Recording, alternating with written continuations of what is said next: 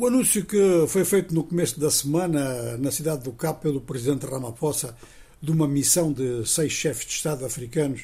que iriam tentar uma mediação com viagem à Ucrânia e à Rússia, surpreendeu na altura, surpreendeu até pela falta de detalhes, e depois continuou a surpreender porque não se falou mais no assunto e quem tentou abordar o tema encontrou um grande silêncio da parte das autoridades sul-africanas. Depois filtraram os nomes de alguns países africanos e os contactos feitos com esses países também não deram nenhum resultado. Quer dizer, há uma espécie de muito receio eh, de partir a loiça. Ora, eh, agora de fonte francesa, noticia-se que a iniciativa é uma iniciativa privada porque vem da Fundação Brazzaville, que é dirigida por um homem de negócios francês, muito conhecido em África, sem dúvida alguma, Jean-Yves Olivier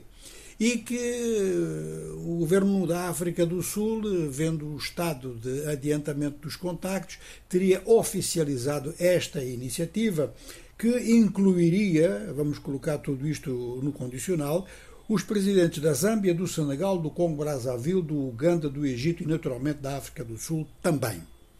É claro que isto também leva logo a União Africana a querer saber o que é que está a passar. E parece que muitas informações não estão a chegar até à entidade panafricana, ou então há uma negociação com a entidade panafricana para ver se é possível trabalhar uma missão de origem privada junto com a União Africana. Não é impossível. Agora, alguns chefes de Estado estariam a interrogar-se sobre a agenda da própria viagem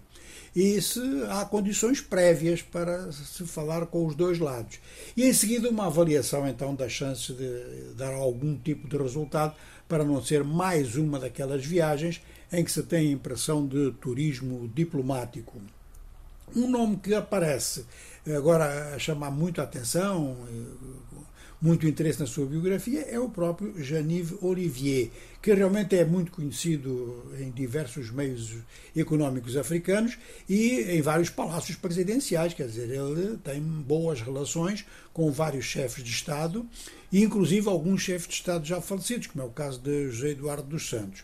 De forma que, neste momento, esta iniciativa, que em princípio está oficializada pelo Presidente da África do Sul, tem ainda muitos detalhes a serem preenchidos ou pelo menos a serem anunciados.